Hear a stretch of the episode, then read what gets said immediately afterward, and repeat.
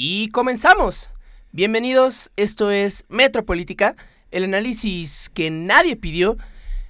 Este episodio es muy especial, por fin se nos va a hacer hablar sobre este tema que nos interesa muchísimo y que sobre todo está pues en boca de todos desde hace pues ya un buen rato.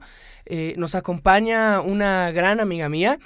En un momento se las voy a presentar para hablar sobre feminismo, hablar un poquito sobre los antecedentes de este movimiento social, el impacto que ha causado, eh, la importancia, los logros y una que otra crítica tal vez.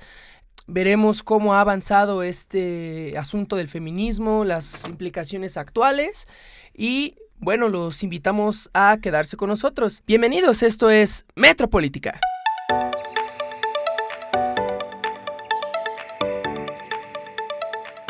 Bueno, vamos a comenzar el día de hoy presentando primero a mis locutores de cabecera para dejar a la verdadera persona importante aquí para el final. Eh, me encuentro con José Luis. Hola, hola a todos, ¿cómo están? Y por fin se le dio la chingada gana volverse a aparecer en esta cabina a nuestro amigo Alejandro. Eh, de antemano una gran disculpa. El problema no soy yo, sino Alan por poner horarios pésimos para grabar y por la responsabilidad de Romo para no querer entrar con la maestra que se quiere el lunes, así que sí, porque todos los lunes graban ustedes y no, nunca yo puedo hacer porque que se quiere la clase, güey, así Sí, que bueno, de antemano Alejandro, pues un chinga tu madre. Ah, Eh, óyeme, Vamos ahora sí a presentar a la gran invitada de, de esta tarde, Tambores. tambores. Eh, su nombre es Sandra Aguilar, una estudiante de Derecho de la UAM Capotzalco, feminista, y, y que va a estar con nosotros para hablar sobre este gran tema. Sandrita, ¿cómo estás? Qué gusto tenerte aquí. Hola, muchas gracias por invitarme. En serio, estoy muy, muy halagada porque me invitaron y porque pensaron en mí para hablar de este tema. Quiero antes mencionar que no sé todo, todo de feminismo, que llevo aproximadamente tres años estudiando esta teoría, pero es muy extensa, entonces no tengo la verdad absoluta ni quiero cambiar mentalidades ni imponer un, un pensamiento, porque pues el feminismo antes que nada no es una dogma. Entonces solamente quiero transmitir un poco de lo que sé y pues muchas gracias. No, No, te preocupes. Sandra, todos somos iguales. Todos aquí, Todos aquí este, hablamos de los temas más importantes de la, de la República como si fuéramos unos expertos, aunque no lo somos y tenemos una visión universitaria que me parece pues es bastante eh, buena para comunicar algo a, a la sociedad, ¿no? Creo que es bastante necesario abrir el debate público acerca de los diferentes temas que están eh, siendo de relevancia política en ese momento y tener con tu presencia, con lo poco mucho que nos puedas aportar, también a cambiar un poco nuestra mentalidad o tener una perspectiva más amplia, eh, herramientas para buscar o tener eh, opiniones más acertadas, pues es algo que, que va a valer a quienes nos están escuchando y a nosotros en este, en este foro. Exacto. Eh, venimos aquí a abrir las, las mentes y a, y a- y a aprender, ¿no? Me parece que este episodio va eh, enfocado a aprender un poco sobre esta teoría feminista, eh, lo que representa este movimiento. Y bueno, empecemos, eh, Alejandro. Mm. Cuando escuchas la palabra feminista, ¿qué entiendes? ¿Qué, Una- qué sientes? ¿Qué, ¿Qué te viene a la cabeza? una lucha social. Una lucha social para que intentar que la mujer tenga los mismos derechos que el hombre tiene actualmente. Una lucha social por la seguridad de la mujer. Una lucha social para que la mujer luche por la mujer, para que ella ya no se encuentre en desigualdades. Este, no, muchos creen o mucho, mucha percepción del feminismo de muchos es la siguiente, la de, no, la- el feminismo es un movimiento para eh, poner en menos al hombre, para llevar la contraria al hombre, para decir que el hombre es malo. Y no, en realidad el, el feminismo, yo lo que como lo veo es una lucha de la mujer para intentar defender a la mujer en toda la situación de desigualdad que se encuentra en la, en la, en la vida cotidiana, desde, desde lo social, desde la seguridad, desde lo económico, en el trabajo, en la escuela, en lo que sea. Perfecto. Es la mujer luchando por la mujer. José Luis, ¿qué, eh, ¿cuál es tu lectura eh, inicial Pues del mira, feminismo? eh, yo creo que este, estamos en una etapa pues bastante prim- primogénea, ¿es, es buena palabra. Mm, ¿Primitiva? Primitiva, sí, es mejor. En una este, etapa bastante primitiva, porque pues, es un, todo un proceso histórico en el que empezamos a desarrollar diferentes aspectos de la vida. Yo no sé si, si la igualdad de las mujeres o la igualdad de derechos exactamente sea este, como todo, ¿no? Yo pensaría más en una igualdad tanto cultural como de derechos, como de eh, participación en todos los aspectos y foros eh, que regulan la vida política, social, económica, cultural, etcétera, etcétera. Sin embargo, este, creo, al menos este, yo pues me vine a encontrar hasta la universidad con algo similar a, la teoría del género, ¿no? De la perspectiva de género. Sabría muy poco decirte realmente qué, qué, qué al respecto de este tema, pero creo que pues para eso la invitada es es la, llave para abrir esa puerta, ¿no? Sí, y precisamente por eso eh, comencé con sus opiniones al, al, respecto del feminismo, para que nuestra amiga Sandra nos diga, bueno, ¿están bien? ¿Están mal? ¿Qué les faltó? ¿Qué les sobró? Yo creo que el término feminismo está muy estigmatizado y también las personas que eh, se se autonombran feministas, las mujeres, las tienen muy estigmatizadas. Decías, Romo decía acerca de una igualdad, hablaba de una igualdad. Bueno, la pensaba más bien como en todos los aspectos, como... Bueno, es que el feminismo en la primera ola, o sea, como brevario cultural, empezó como buscando la igualdad en tanto a lo legislativo, ¿no? Con las sufragistas, el voto, la educación, el poder liberarse, el poder ser parte, o sea, en el sufragismo la clase obrera tomaba en cuenta dos conceptos importantes, el individualismo y la clase. Entonces, en, en este, estos conceptos que son binarios, pues no entraba la mujer para nada, o sea, estaba muy, muy afuera, la dejaban. Entonces, las mujeres empezaron a revelar eso, porque nada más querían... Eh, guardarlas o resguardarlas en la casa o con los hijos, empieza la lucha por la educación, el voto, entre otros derechos, pero en la segunda ola es cuando se empiezan las feministas a cuestionar acerca, bueno, no, no, no solamente buscamos la igualdad en derechos, sino esto es un problema de raíz, o sea, no cambiando las leyes va a cambiar todo el sistema. Entonces empieza el, feminismo más radical, que justo el radical es de raíz, de arrancar todo para empezar algo nuevo, construir algo totalmente diferente. En la tercera ola ya eh, como que equilibran esa parte de igualdad, pero también junto con lo radical. La, la igualdad va, va, va conjunto a, al feminismo liberal, que son las dos principales corrientes, que más, bueno, hay muchísimos feminismos. Ya, ya llegaremos a... Pero es que tengo tanto por qué contar. pero bueno, el chiste es que no solamente busca la igualdad y, y yo creo que en estos tiempos eh, el feminismo busca la liberación, ¿no? Dejaría así como en un término muy extenso, la liberación de la mujer en tanto a la opresión que ha sufrido durante varios años y lo sigue lo sigue viviendo. me, me, gustó mucho eh, el, el, concepto que utilizaste, José Luis, eh, este, esta onda como primitiva del feminismo, porque aunque ya lleva pues dos, tres siglos esta, esta corriente, pues, pues ¿qué son tres siglos ante tantos... La historia de la humanidad. exactamente, donde lo que ha imperado, pues ha sido el machismo, ¿no? Eh, y, tal vez no siempre el machismo, sino el pensamiento patriarcal que no necesariamente tiene que ser machismo, sino más bien una sociedad eh, construida con ese planteamiento eh, patriarcal, ¿no? Como tal. O sea, no, no sé si machismo, y yo creo que China podrá responder esa pregunta, pero creo que se inclinaría más ante una situación este, patriarcal del desarrollo de la humanidad. Exacto. Eh, ¿Cómo ves, China? Se puede hablar, al hablar de patriarcado, se puede hablar del machismo. Para esto, pues, ilústranos, porque también ha habido muchas críticas en cuanto a esto, ¿no? Escuchan, muchas personas escuchan la palabra patriarcado y dicen, ah, no mames, güey, si en mi casa gobierna mi mamá, güey. O sea, o sea, dicen, güey, ¿cuál, ¿cuál patriarcado, no? Pero explícanos qué vergas es ese pinche patriarcado. ¿Otra vez esa palabra, Alan? Que por cierto. Es puto programa, me vale verga, güey. ¡Ah, este programa! Sí, ¿Dónde está el nombre del programa?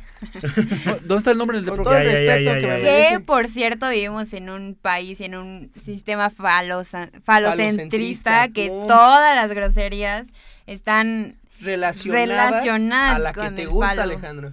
Hasta los albures. Sí, todas las groserías. O sea, verga, chinga tu madre, eso es una grosería totalmente machista. O sea, ¿por qué a la madre? O sea, ¿qué onda? Pero. Explícanos, ¿qué es el patriarcado? Pues el patriarcado es un sistema. Es un, un sistema que más bien es un hecho totalmente demostrable, cuantificable, es un poder político y económico y eh, está en una proporción, es que aquí lo tengo, descon, descomunal, descomunalmente. Ajá, bueno, es una proporción eh, con los hombres. Ese es un, pero más general es un sistema. Entonces, el machismo, yo- es que tengo aquí unos conceptos que lo escribí y para mí el machismo es una suma de misoginia más una estructura de poder. La suma de misoginia es la desvalorización y deshumanización a la mujer y la estru- las estructuras de poder pueden ser simbólicas como materiales. La simbólica es el androcentrismo, que se centra to- totalmente Todo en el todo hombre. en el hombre. Y la, las, lo material pues, son las instituciones patriarcales como la iglesia, la familia y el Estado. O sea, eso es como el, siste- el sistema es el patriarcado y el machismo son es una discriminación, son actitudes que reproducimos, que van totalmente ligados, o sea, son... Exacto. O sea que el problema de género tendría que ver entonces con, eh, para empezar, el sistema patriarcado, pero además la misoginia que se aplica, digamos, a, a la existencia de la mujer.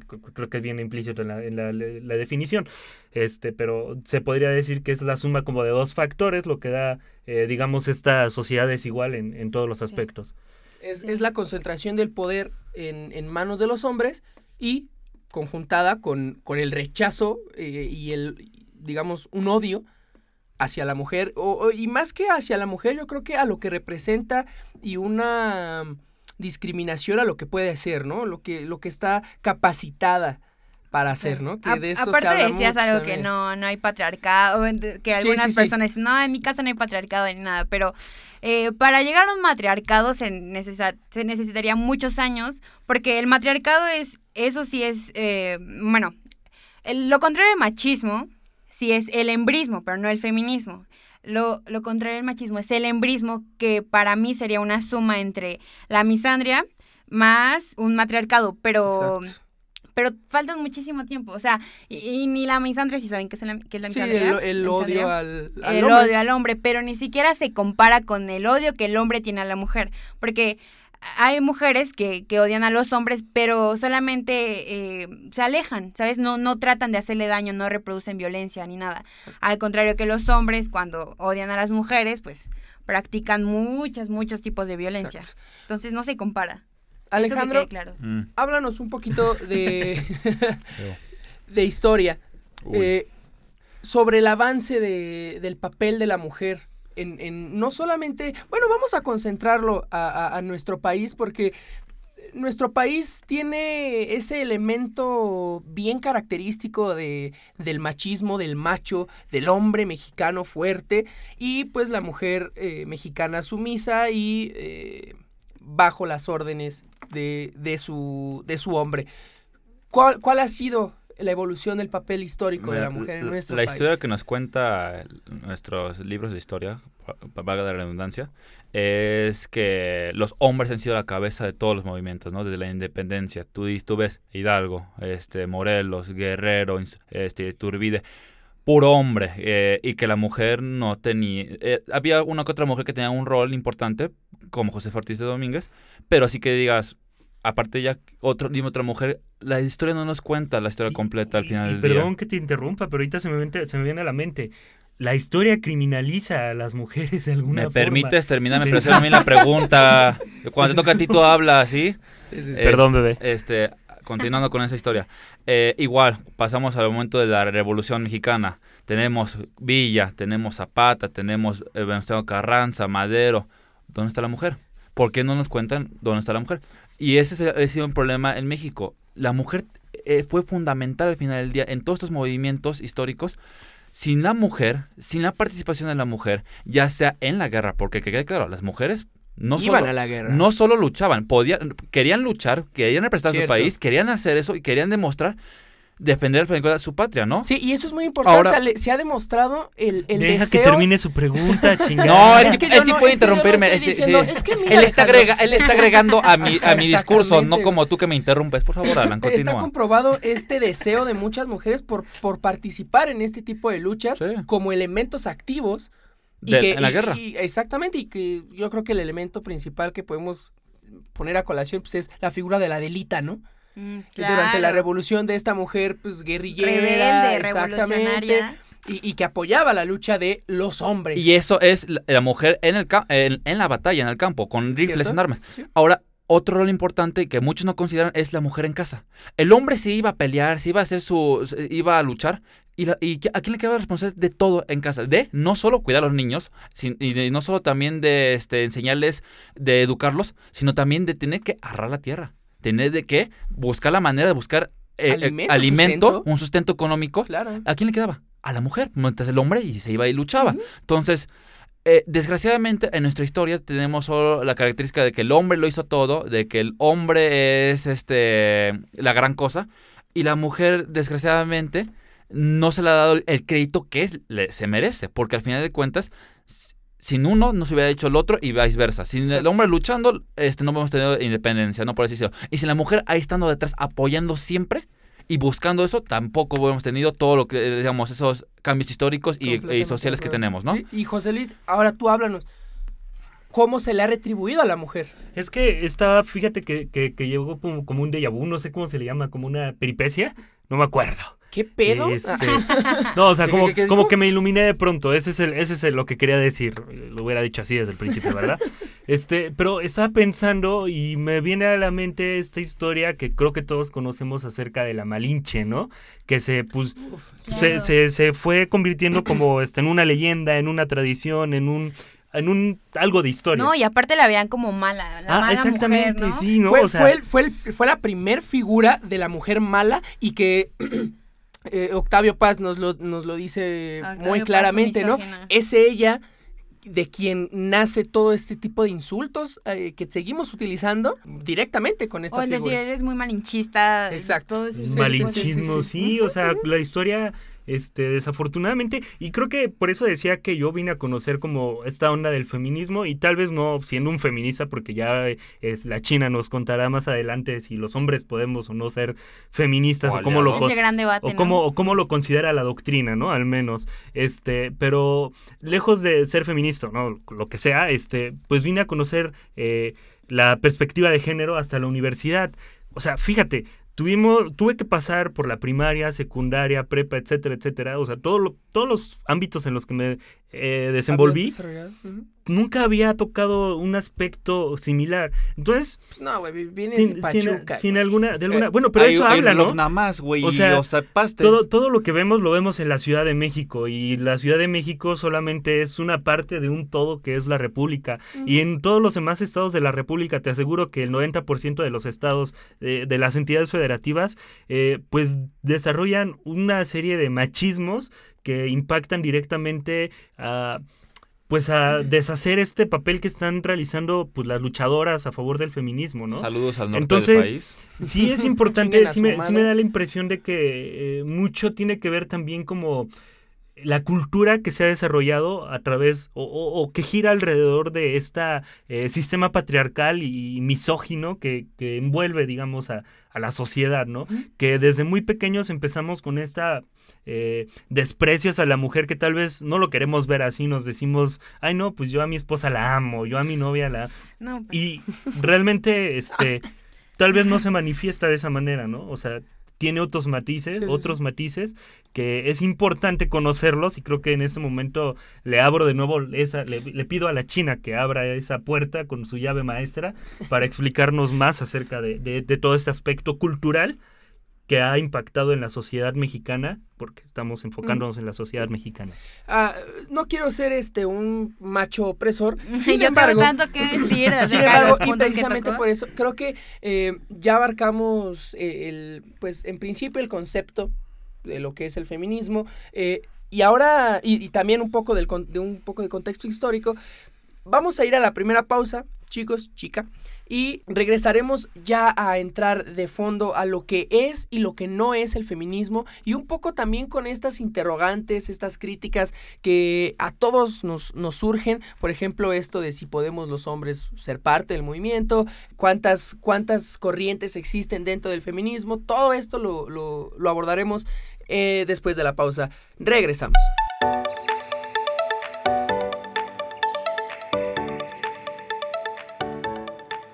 Y regresamos. Sandra, eh, durante el corte nos estabas platicando sobre una anécdota muy interesante. Por favor, eh, cuéntalos a nuestros podcast escuchas. Eh, es que quería re- mm, como Retomar. retomar el tema que Alejandro decía acerca de la historia y que definitivamente no hemos sido parte de esta historia. Las mujeres no hemos sido parte y nos han tomado en cuenta. Eh, El y crédito hay- que se merecen no se lo han dado. Y hay una teoría de Eduardo Galeano que en uno de sus videos, la verdad no recuerdo el nombre ahorita, pero dice que la- las pinturas rupestres están relacionadas con, con los hombres y que con que ellos pintaban, pero él se cuestiona. ¿Cómo es que las pinturas tan perfectas, tan delicadas, van a estar relacionadas con un hombre o con los hombres que se dedicaban a cazar mamuts y que no estaban en la casa o en las cuevas o en donde se encontraban? Y las mujeres que se quedaban todo el día a cuidar los hijos, a cuidar del hogar, ¿por qué pensar en los hombres? O sea, ¿por qué no pensar en las mujeres y con estas pinturas? Pero Desde- claro, o sea, no, no, no somos parte de esta, Ujú, de esta historia, ¿por qué las vamos a relacionar? O sea, algo tan simbólico como lo vamos Claro. a relacionar con una mujer. Sí, desde ahí Entonces, desde ahí como esta puede empezar algo, o sea, de ahí, desde ahí eh, habla, habla la historia. De, de la disminución del papel de la mujer y de su, de su importancia, ¿no? Perfecto. Ahora, Ah, China, eh, hablando sobre el presente del, del feminismo, eh, ¿cuál podrías decirnos tú que es, digamos, digámoslo así, el mayor reto o hacia qué están ahora enfocadas? ¿Cuál es el principal objetivo del feminismo hoy en día? Es que hay diferentes feminismos y en todos las- los países, estados, hay diferentes y debe de haber diferentes feminismos porque la lucha no es la misma. O sea, la, la lucha de México no es la misma que en el occidente, por ejemplo. O sea, Claro, son to- luchas totalmente diferentes. Entonces, yo creo, porque mi verdad no es la absoluta, o sea, como lo dije, es acabar con la violencia que se reproduce en, aquí, a las mujeres de México. Ahorita el tema principal son los feminicidios y la violencia machista hacia nosotras no solo hablo de, de golpes o, o, mm, cosas similares, sino en, en todas la- las conductas que tienen hacia nosotras, en la inseguridad que existe aquí en México, yo creo que esa es nuestra lucha.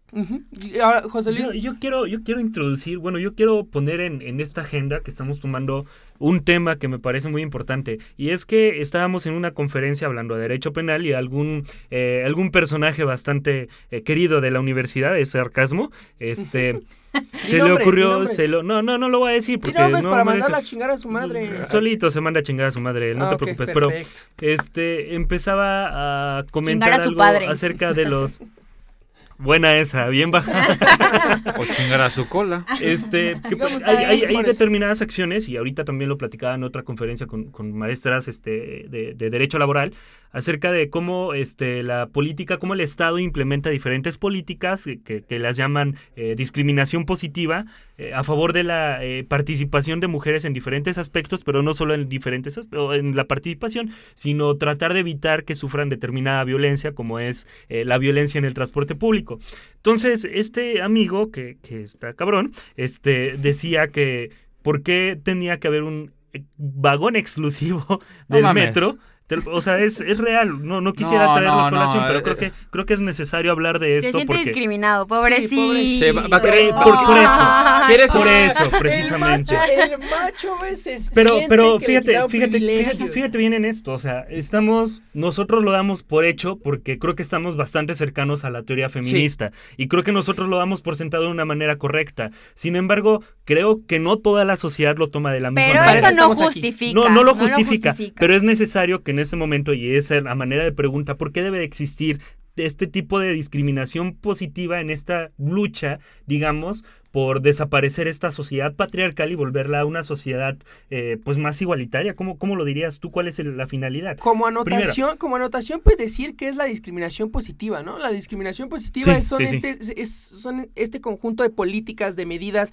que eh, al principio puede parecer que benefician a unos y en, en razón de que esos unos que son beneficiados ya no sean oprimidos y, y- y puedan escalar un poquito en esta eh, escalera de, de privilegios, ¿no? y, y que cabe señalar los- igual la anotación, porque le estoy dando por sentado también que todos, todos los este los que nos están escuchando son de la Ciudad de México. Puede ser que no sea Claro, esto. sí, o sea, sí, sí, sí, hay personas que están escuchándonos el otra vez de Ah, claro. Texas y de Australia, alguien dijo. No, No me acuerdo, o sea, súper padre. El punto es que en la Ciudad de. México se utilizan los dos primeros vagones del, del tren, del ferrocarril de- del metro. También de Ferrocarril. Metrobús. Del Metrobús, del se llama tren. Este, También ya Vagón. en el RP hay nada más de mujeres. ah, hay RTP solo de mujeres. Ah. Y el entonces, Metrobús está dividido en dos y la mitad es para hombres y el otro, la otra mitad es mixta. Y cabe recalcar también en Estado de México, eh, este, usted no Mexibus. sabrá, el Mexibus cuenta con exclusivamente vagones llamados Mexibuses rosas, que son Exacto. exclusivamente para las mujeres y que pasan... Que hay incluso taxi rosa, no Sí. sé si todavía O sea, existe. eh, lo que es Estado de México y Ciudad, y Ciudad de México están buscando implementar mecanismos para proteger a la mujer, eh, eh, transporte público para intentar proteger a la mujer, porque se sabe bien que hay, perdón por la palabra, eh, no te voy a decir groserías, pero pendejos, idiotas, Sí, es- pero no, estúpidos. per- no te disculpe. No, no, es que no debo decir groserías, pero lo tengo que decir.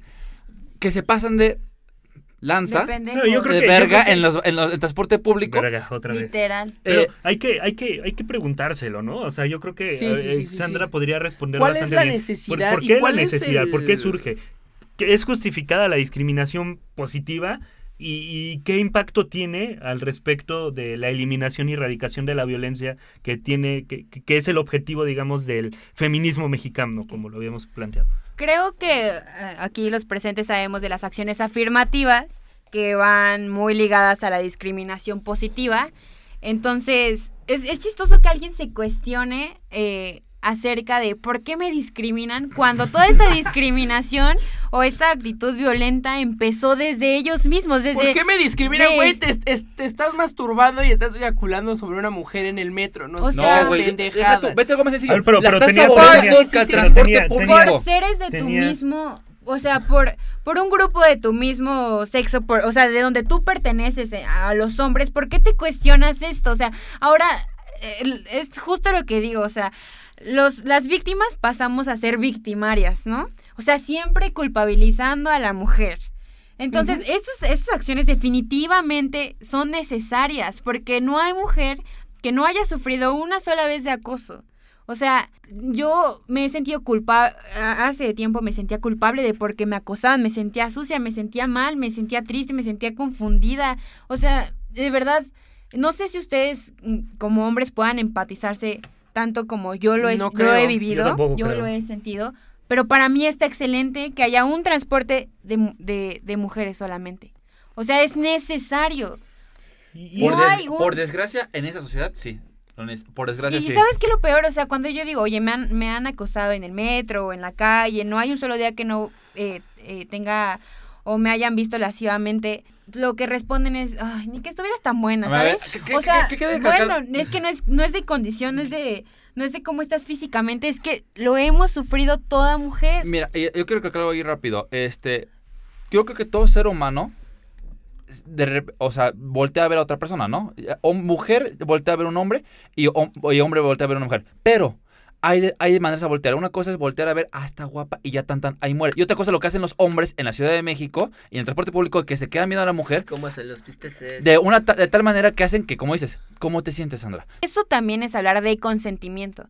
Porque a lo mejor muchos dicen, ay, es que si está guapo, ahí sí no es acoso. Y si no está guapo o está bien feo, No, ahí sí lo tomas como acoso. Pues sí, bueno, pendejo. pero es mi consentimiento. O sea, si yo quiero que a quien se me hace guapo, quiero que me lo diga y me siento bien con eso, está bien, porque es mi consentimiento. Estoy dando que sí me lo diga, o sea, estoy dando es- esa línea de que, ese hilo de confianza, que me lo diga, ¿no? No importa si a mí, a mí se me hace feo o guapo, pues ya es mi problema, pero eso es consentimiento. Justo es hablar de consentimiento. Y fíjate que ahí lo que la, la, la ponente en ese momento que era, otra vez voy a hablar de esa maestra porque creo que tiene aspectos muy interesantes que, que- que decir, es este de la profesora Iris Rocío Santillano, otra vez, saludos Otra vez, profesora. saludos. Este, y ella decía, precisamente combatía este argumento de, de, de que los violadores son los que no son discriminados, o sea, de que los hombres son discriminados y deberían de ser discriminados nada más los violadores, que era el argumento que tenía este personaje tan, tan querido, eh, sarcasmo nuevamente. Este, y la profesora hizo un ejercicio que la verdad a mí me dejó sin palabras. Dijo, en este auditorio vamos a levantar la mano todas las mujeres que hayamos sido violentadas de alguna manera en el transporte público. Uy, no todas. eh, Y te lo juro, el auditorio se levantaron todas las manos de las mujeres que había ahí presentes. ¿Sabes? Creo que es impresionante que como hombres todavía no tengamos la capacidad, tan solo la capacidad, de entender que este tipo de mecanismos, eh, de acciones eh, que se ejerce el Estado de alguna manera tratando de erradicar la violencia, eh, no tengamos la capacidad de, de pues de comprenderlas, Deja ¿no? tú De comprender. el fondo sentir empatía. No, Sí, ¿Y, y qué- y eso qué es- igual pasa con estas actitudes violentas, el acoso, que ahorita estamos hablando de eso? Eh, o sea, ¿qué pasa con esto? Bueno, pasa que el hombre se siente en una condición superior a la mujer, con una condición de, de poder. Hay una relación de poder, yo puedo más que tú, yo te domino. Entonces, por eso puedo reproducir este tipo de actitudes hacia ti. O sea, porque sé que no me vas a hacer nada. Claro. O sea, se sienten con esa de, ah, pues bueno, no me va a hacer nada. Es, es claro hablar, hablar de poder, de, de una relación de poder. Claro. Ahora, pasemos un poquito a hablar sobre lo, eh, el, el machismo. Sandra, eh, bueno, creo que todos estamos de acuerdo en que por precisamente por el lugar en donde nacimos, por el lugar en donde vivimos, pues todos hemos llevado a cabo más que otras actitudes machistas Mm. y, y nos hemos encargado de reproducir el machismo. Eh, Sandra, cuéntanos, ¿qué es el machismo y qué actitudes pueden ser consideradas machistas que normalmente pues, pues damos por entendidas que no lo son? Pues como ya lo había dicho, o sea, el machismo para mí es como una suma de, de, de la misoginia más una estructura de poder, como ya lo, lo tenemos bien claro. Es un chip que tenemos integrado desde que nacemos, porque desde que nacemos nos ponen un nombre. Un nombre, eh, ya sea, yo me llamo Sandra, es claramente un, un nombre de mujer, y, y a ti te pusieron Alan, que es claramente un, eh, un nombre de hombre. Depende. Entonces, bueno. desde ese momento, desde el momento en que nacimos, nacemos, la sociedad reproduce acciones machistas.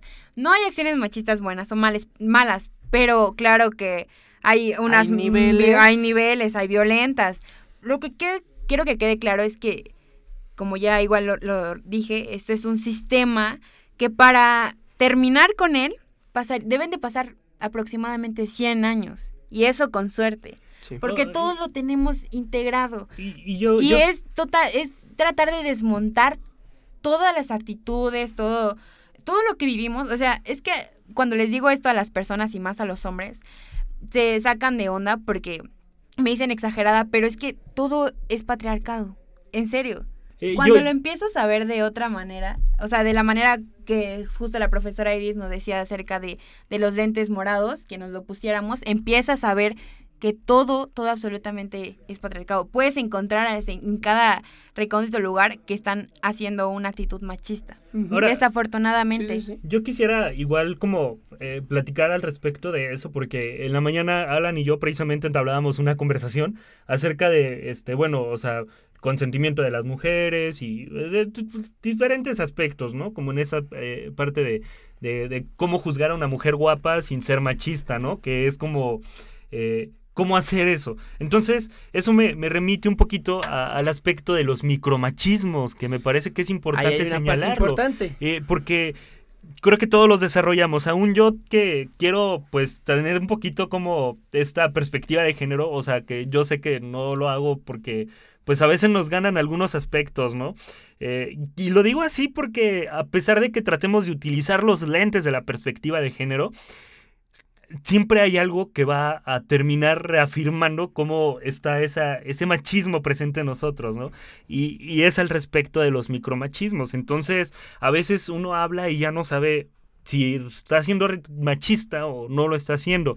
Y, y no quiero decir que con esto eh, querramos convertirnos en unos santos y decir estamos en el movimiento porque realmente no, No, es pero así. hasta los santos son machistas. O sea, la cultura, la cultura cierto, ¿no? religiosa es machista. Pero entonces Pero a yo ver, quisiera eh, que nos eh, hablaras antes, un antes poco de entrar a, a la, a la cabina, al- Sandra eh, y Alejandro estaban platicando sobre este tema de los micromachismos. Y creo que Sandra lo dejó perfectamente claro. Y a- me gustaría ver, Alejandro, Dígame, sí. ¿existe tal cosa como un micromachismo? Yo le planteaba la opción de, por ejemplo, si hubiera adecuado buscar otra terminología para hablar sobre estos micromachismos, si era adecuado buscar otra palabra. Pero es que no existe como Y, tal. y me dice Sandra, no, porque al fin de cuentas, sea micromachismo, macromachismo, sea machismo, lo que sea, es machismo. Entonces, quieras o no, la palabra adecuada siempre va a ser machismo. Exactamente, y eso es bien importante, ¿eh? porque Una a buena veces... maestra Sandra que le hizo entender a Alejandro todo. Eso es muy bien, eh, Eso es muy que- bien, excelente. Y me siento orgullosa de, de poder haberte transmitido ese, ese concepto, para- ¿no? Para eso estamos aquí el día de hoy, para, para transmitir Pero, todo ese pero, tipo pero, de cosas pues, y educar. Pero, y es a que el. ¿Qué es el feminismo- micromachismo no. en sí? O sea, Antes quiero comentar algo que dijiste. Es que. Eh, ¿Está pendejo? Sí está Dices, pendejo. bueno, es muy difícil en esta vida como darte cuenta de qué actitudes haces, pero precisamente ese es el feminismo y lo que queremos eh, dar a entender con el feminismo es que el feminismo es cuestionarse, es debatirse. O sea, esta teoría no solamente sale de que alguien la estipuló y, y quiere plantear que todos pensemos o todas las mujeres pensemos igual, no Sí, es que, alguien puso los que- 10 mandamientos del feminismo Ajá, y lo tienes no, que no, no. seguir. O sea, hay que replanta- replantearnos, hay que pensar, hay que debatir, hay que abrir mesas de diálogo para cuestionarnos qué es el feminismo. Entonces, este, justo quería decir, cuestiónate, o sea, cuestiónate Ahí, todo el tiempo. en la medida en que me cuestione voy a determinar o, o- o ver cuáles son mis micromachismos que desarrollo. ¿E- Claro. ¿Esa sería la respuesta adecuada? Sí, cuestiónate si, es, si esa actitud es machista. Sandra. Y una vez eh, cometida ay, cierta actitud, pues replanteártelo, pensarlo y, y- y si, y si tú consideras que fue una actitud machista, pues no hay problema, ¿no? Di, eh, ok, fui machista, esto que dije o que hice fue machista, tal vez no lo puedo deshacer, pero puedo impedir la reproducción de ese tipo de, de actitudes. Es este, que el feminismo también es un proceso, o sea, un proceso que tienes que vivir contigo misma. O sea, cuestionarte tus actitudes, porque yo acepto que a lo largo de mi vida he, he- he hecho actitudes machistas, o sea, he reproducido actitudes machistas y sin darme cuenta. Alejandro. Eh, Sandra, dos preguntas. La primera, dime hasta en qué grado ayuda si hombre o mujer dice un comentario machista y pide perdón. ¿Sirve de algo o mejor, o ya lo dijo, por desgracia ya lo dijo, porque quieras o no, estamos todos de acuerdo que nuestra cultura eh, mexicana es muy de... Está inerte en nosotros el machismo sin querer, hombres y mujeres. Así ha sido históricamente, ¿no? Entonces, algunas veces hay, las personas lo mencionan, dicen un comentario y piden perdón por haberlo dicho. ¿Ayudan algo o no? ¿Por qué pedir perdón? Entonces, o sea, te diste cuenta Sí, que que estaba mal. hiciste algo Sí. machista. Entonces, ¿por qué lo hiciste? O sea, si ya pediste perdón es que tú Porque- sabes, porque te replanteaste cre- creo- que haces algo machista. Sí, lo- ¿Por yo qué creo que decir? lo que dice Alejandro es, ¿vale el perdón? Sí, ah, gracias. Sí, va a ser- va- ayuda en algo el, el pedir perdón, sirve de algo al final del día, porque eh, estamos, digamos, la palabra no sé decir en español y no se burlen de mí por decirlo siguiente. Estamos haywired, estamos programados Ah. para poder, este, sin que, por desgracia, eh, con el machismo en la cabeza. Ahorita en nuestra cultura, yo creo que con un cambio histórico, con un movimiento en futuro a 100 años, podríamos ya completamente erradicar el machismo. Pero hoy en día, hoy México 2019, muchos lo tienen, ¿no? Entonces, el, un hombre o mujer que diga un comentario machista, si pide perdón, ¿sirve de algo ese perdón? ¿Tiene algún tipo de validez o no? Yo creo que es significativo, Ajá. pero va a valer más cuando no lo vuelvas a reproducir. Ok, entonces es, es como, como debe ser todo. Pide perdón y no lo vuelvas a tus hacer. amigos o con el ambiente que te desenvuelves y aplican actitudes machistas acerca de las mujeres o contra Llama otra la atención. mujer, pues ahí Ok, entonces básicamente no es no solo pidas perdón, sino es no vuelvas a replicar y si ves que alguien lo está replicando, dile, a ver, güey, ¿por qué lo estás Que diciendo? eso es bien Es importante, que ¿eh? es un tema también muy importante. Ok. ¿Qué los hombres qué hacen en este tema? Vamos, vamos a dejar ese tema eh, que es, pues no, no quiero decir que, que el tema de los hombres en el feminismo sea pues lo más importante. Ay, No. la verga, perdón. Pero, Pero ellos también se tienen que replantear sus actitudes, sus sentimientos, Exacto. hablar de sus emociones, Y hablar de cómo se sienten. Lo, lo quiero plantear en el siguiente segmento y quiero que, que basemos el último segmento en este tema, básicamente por el hecho de que, pues, desafortunada o afortunadamente, hoy estamos aquí tres hombres y una mujer. Y yo creo que esto a quienes más les va a servir este tipo de pláticas va a ser a hombres. nosotros. Entonces, vamos a la pausa y Yo, yo, yo lo digo. Y regresamos.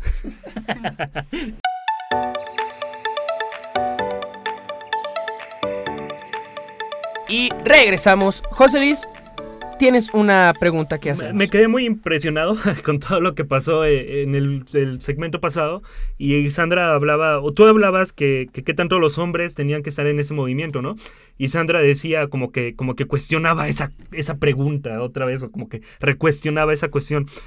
Que ya dije una, una cosa bien rara, ¿no? Pero eh, yo entro en un, en un aspecto bien interesante. ¿Conflicto? Que me gustaría, pues, que sí hubiera como algo que nos pudieras decir al respecto, Sandra. Y es que hay que hablar de masculinidades y cómo el papel del hombre eh, juega importancia o toma relevancia en la lucha que están llevando a cabo las mujeres. Entonces, para empezar, ¿qué es la masculinidad frágil? Y cómo esto eh, apoya o, o termina, o, o, o, ¿cómo decirlo? ¿Apoya o no al movimiento feminista? Eh, me gustaría empezar diciendo que para mí, como una feminista, eh, no existen los hombres feministas porque esta es nuestra lucha. O sea, esta, nosotras somos protagonistas por primera vez de un movimiento en el que nosotras lo creamos, nosotras lo, lo inauguramos eh, y nosotros lo empezamos a conjuntar toda una teoría, ¿no? Ujú. Esto es- somos nosotras en este, en este punto. Integrar a hombres sería volverles a restar importancia a ustedes, ¿no?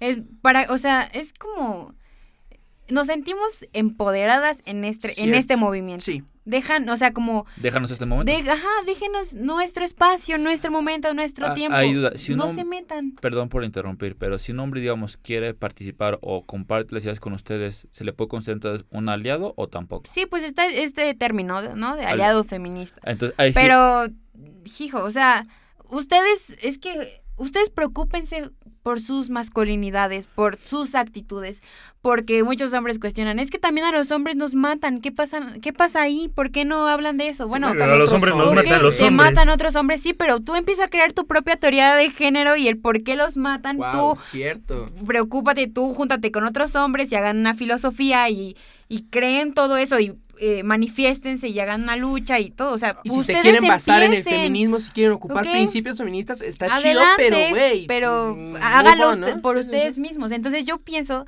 que necesita haber grupos en donde hombres, solo hombres, sin integrar a las mujeres, se, se cuestionen acerca de sus relaciones amorosas, porque muchas las basan, esas relaciones amorosas, el mito del amor romántico lo basan en una cultura machista, o sea, en reproducir actitudes machistas de relaciones amorosas. Pregunten, cuestionense eso, cuestionense sus sentimientos. Pocos hombres hablan de, de lo que sienten en verdad. Esto habla de las masculinidades, Masculinidades. frágiles, ¿no? Masculinidades Sí, sí, sí. frágiles. Y de lo frágil que son las masculinidades, Exacto. ¿no? O Sí, sea, a nosotros- es que a nosotros también- nos dicen- de su sexualidad. Sí, Con güey, nuestra sí. experiencia, güey. O sea, el hecho de que una pone- eh, sea, eres puto. o-. Porque el, el hacer énfasis en el decir puto es decir homosexual. ¿Y por qué voy a ser homosexual? O sea, ¿eso es una ofensa para mí? ¿O ¿Cómo, no? Esa, desde ahí Ah, creo que es un empieza. insulto eh, para esa- mí, sí. eh, eso em- desde ahí empieza, digamos, esta eh, fragilidad en, en Güey, nuestros te pones, actuares. te pones una pinche playera rosa y ya te están tachando de, de que eres, Pues de los que eres mismos niña. albures, ¿no? Y a- los y mismos aparte- albures nos están,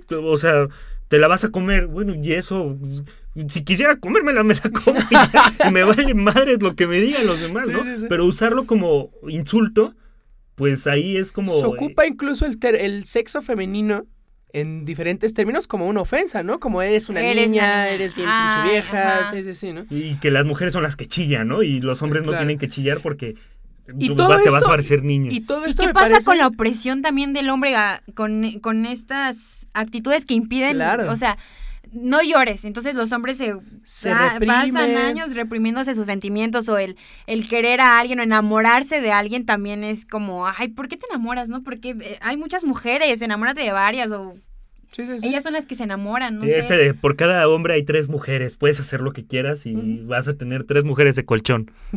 O el de Pancho Villa con sus dos viejas a la Es que orilla. biológica- Sí. bi- biológicamente sí hay más mujeres que hombres, así que... No, o sea, sí, pero eso no quiere decir que tengas Que te la vayan a hacer caso, que güey. Primera que te vayan a hacer caso. Ah. Este... Yo creo que los hombres se tienen que replantear muchas cosas acerca Sí, de todo, cómo han vivido la han vivido esta situación, o sea, durante toda la historia cuestionarse qué, qué son, qué han hecho, qué, qué actitud toman, qué papel toman en este movimiento. Y ahora, a- a- ese tema, ya que ya nos quedó claro tu, tu, tu postura sobre eh, pues este deseo de mantener a los hombres fuera del movimiento feminista. Sin embargo, pues creo que hay algo que nos, que nos puede interesar y nos puede ayudar a todos. ¿Cuál puede ser el papel del hombre dentro del feminismo? O, bueno, tal vez no dentro del feminismo, sino Ayudando para a la causa. apoyar a Lo- la causa creo que ya lo feminista. contestó Sandra. Es el hecho de que ah, los hombres entre hombres se replanteen todo lo que han hecho Sí, como pero, hombres. pero hay, bueno, sí, sí, sí. o sea, eh, creo que en lo, acciones más específicas. lo acabo de decir también. Hace grupos de nosotros hombres y dice, a ver, nosotros como Bueno, hombres... entonces, ojalá. ¿No estás poniendo atención, Alan, o qué? o sea, es que Sana ya lo contestó, perdón. Bueno, pero yo creo que pueden haber muchas más Ah, acciones. o sea, perdón, sí. recuerden que este, es- o sea, a lo Ah, que bueno. voy, este episodio va dedicado para todas las personas que, que, que, que no conocen el feminismo o que tal vez tienen una idea errónea del feminismo. O Y, que pues, están en contra del feminismo tratando- y hacerlos exacto, cambiar de Lo que estamos parecer. tratando de hacer es pues acercar este tipo de información y sobre todo a hombres. Sí, ¿no? Que ya que mi amigo ya no cuestione ese tipo de pendejadas como por qué los vagones rosas y Sí, todo ese asunto, ¿no? O sea, exactamente, como sí, para tratar de replantear un poquito refiero. pues esta estigmatización que se hace de, de la teoría feminista y de los feministas. ¿Qué más actitudes debemos de tomar los hombres o qué otras acciones podemos tomar para, para acercarnos un poco más y para dejar al- a un lado nuestro machismo? Yo creo que la principal es no reproducir actitudes machistas. O sea, tanto con sus novias, sus relaciones amorosas, cuestionense qué, qué están haciendo mal. O sea, si la están violentando, ¿no? En sus relaciones con otros hombres, cómo pueden también violentar a sus mismos amigos o cómo están reproduciendo entre ustedes, entre grupos de hombres, estas actitudes machistas, entre pasándose packs, viendo pornografía. O sea, la pornografía es, eh, es eh, un mercado totalmente patriarcal y todos los que han visto pornografía saben que es eh, tratar de una forma sumisa a la mujer y es como tener una idea totalmente diferente a lo que es la sexualidad en cuanto a la mujer y en cuanto al hombre. Entonces, o sea, y, y lo, lo gracioso o incoherente, o más bien pues sí, paradójico, es que nosotros basamos nuestra sexualidad conforme lo que hemos visto en la Sí. tele Sí, eh, sí, o, en, en los videos pornográficos. Entonces no nos abre un campo más, o sea, no nos da una perspectiva más amplia de que la sexualidad pueden ser muchas cosas, la podemos vivir de diferentes maneras, podemos, eh, no sé, practicar diferentes, eh, o sea, escenarios, no sé, en la sexualidad, pero como nos basamos en la pornografía, solo se reduce a eso. En violen o sea, si te puse a- te, te, te contara todas las actitudes que en un video pornográfico puedo ver, o sea, todas las actitudes machistas, yo creo que no termino aquí de, de o sea, se nos acabaría Enunciarlas. la hora. Pod- o sea, podría, este, rápidamente ya nada más, eh, ¿va a haber una industria dirigida para las mujeres sin ser violencia? no creo. Para mí no, o sea, la pornografía se debe de abolir. No, yo también pienso que no puede O sea, haber yo una industria sin, sin violentar a- al hombre o a la mujer, o sea, ¿no? porque, tampoco es el de voy a, a, como hombre voy a violentarte y para mí eso ya es una pornografía de Dirigida a mujer. la mujer, Y es que sí. también hay que, o sea, las mujeres sexualmente no nos conocemos. O sea, muy- es un tabú. No, no sabemos qué nos gusta o, o- ¿Cómo nos gusta? Bueno, ¿cómo ajá. les gusta? Más bien vamos hacia un, pa- o sea, nos, nos basamos en un patrón eh, de cómo debe ser, ¿no? O sea, más bien los hombres siempre han tomado como ese papel de dominante.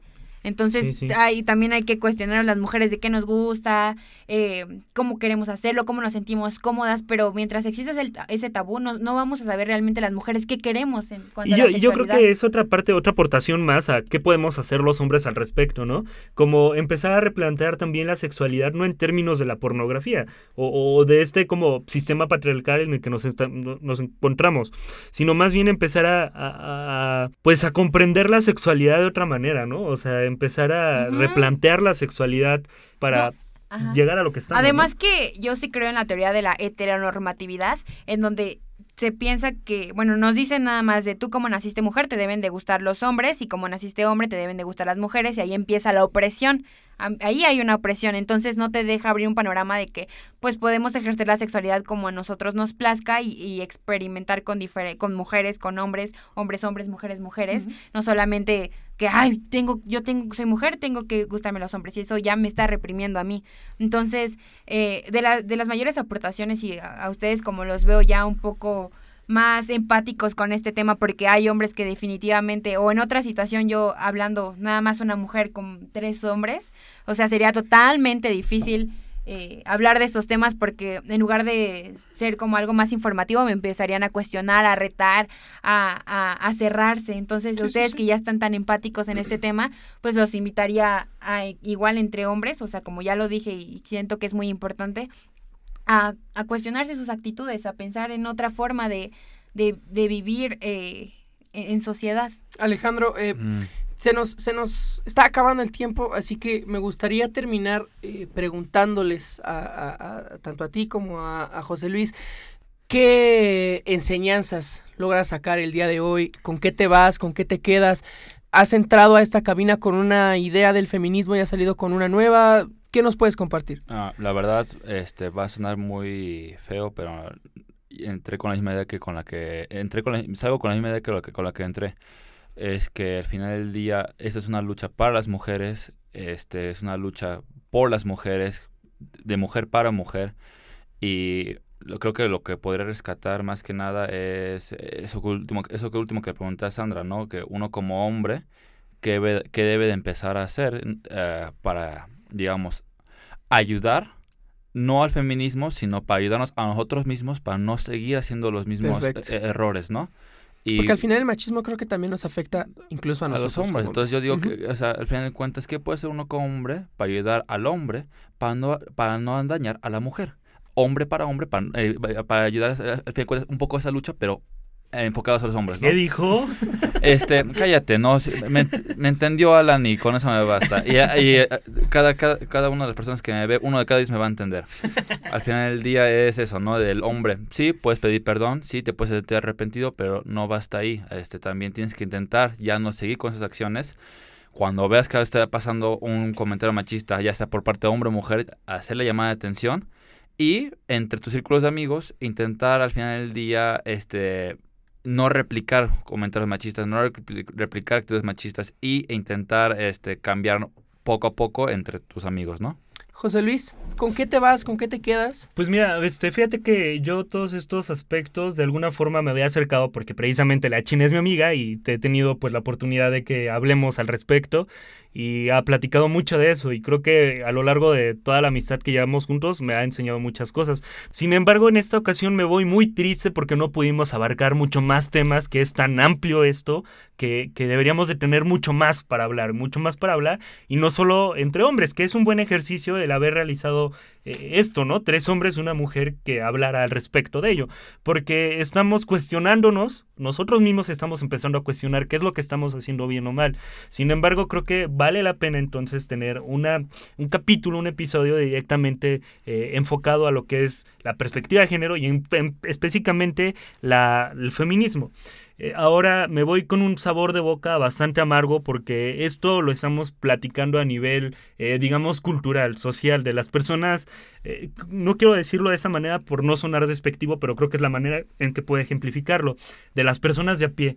Hay operadores del sistema judicial, operadores del sistema legislativo y ejecutivo, o sea, en todos los sentidos, desde los tres ámbitos de gobierno que es el eh, a nivel federal, estatal y municipal, que no tienen esa perspectiva, que no tienen ni siquiera ni les pasa por la, por la cabecita tantito todo esto que está sucediendo.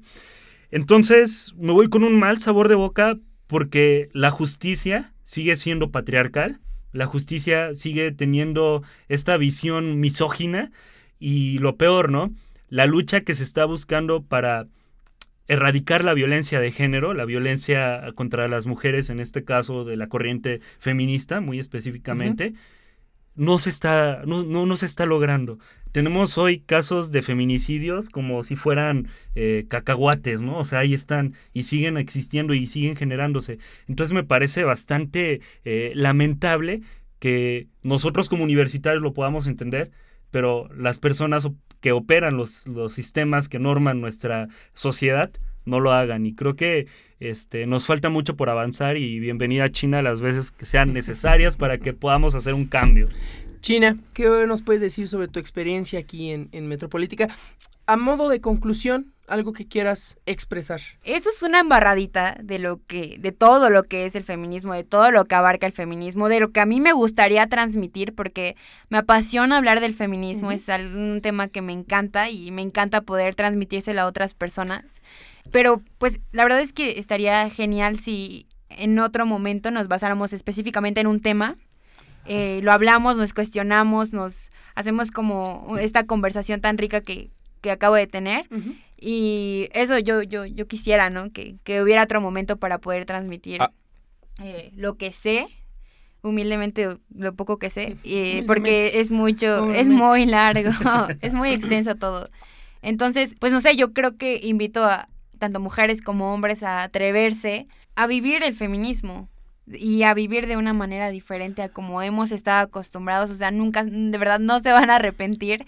Es, es un proceso de conocimiento, de autoconocimiento, del que te vuelves más segura, te replanteas muchas cosas, tus relaciones amorosas, sobre todo también, o sociales, cómo te, cómo convives con la gente y cómo ayudas también a, otras mujeres. De verdad es muy satisfactorio cuando todas las mujeres nos juntamos por una misma lucha. Entonces, gracias por invitarme y espero que no sea la primera y la última. No, gracias a ti, China. Eh, creo que todos estamos de acuerdo en que aquí eh, hizo falta mucho de qué hablar. Eh, Mucho tiempo. yo, pues, pondría la sugerencia, la pondría ahí ¡puf! en la mesa. Eh, para la invitación también, China, José Luis, Alejandro, para que este no sea, como dice Sandra, que esta no sea la última, sino solamente la primera de varias, de varios conversatorios que podamos tener sobre este tema y pues que podamos abordar todavía más a profundidad sobre, sobre este movimiento que desafortunadamente sigue siendo muy eh, malentendido, eh, muy incomprendido. Que sigue teniendo aspectos bastante desagradables, como lo decía, ¿no? A nivel de operadores de justicia, Sí, por sí, ejemplo. por supuesto. uf, y Perdidos que- totalmente. Y que por precisamente el no entenderlo, el malinterpretarlo y el no reproducirlo, pues tiene consecuencias gravísimas que también se ven reflejadas. una Ah, última ah. anotación. Además que para hablar de estos temas necesitamos estar totalmente abiertos, o sea, Ah, llegar claro, sin sí. prejuicios, sin estigmas, estar, ok, relajados y, y, y no cerrados, ¿no? Relajado, Abiertos. Y ya, nada más Y- quiero, quiero celebrar muy rápidamente a la Universidad Autónoma Metropolitana porque yo creo que, o sea, tiene un 10 en... No, no un 10, que creo que la estoy regando, pero eh, hay personas muy capacitadas en, ese, eh, en estos temas que pueden aportar muchísimo y celebro que la universidad tenga este tipo de personas aquí eh, para, para todos los alumnos, hombres, mujeres, y para dar más conocimiento a la sociedad. Alejandro, ¿algo que quieras Este, decir? no, ya se me fue la idea gracias a Romo. De nada. Bueno, entonces creo que hasta aquí podemos dejar este primer episodio de varios sobre el feminismo. Muchas gracias, Ale. Muchas gracias, José Luis. Eh, Sandra, muchísimas gracias. Estamos muy agradecidos de verdad que, que Gracias, nos hayas Sandra. acompañado. Y bueno, a ustedes también les agradecemos por, por habernos escuchado y les recomendamos que, que sigan este, esta seguidilla de episodios sobre el feminismo. Y bueno, nos seguiremos escuchando. Muchas gracias. Esto fue Metropolítica. Hasta Adiós. luego. Adiós. Adiós.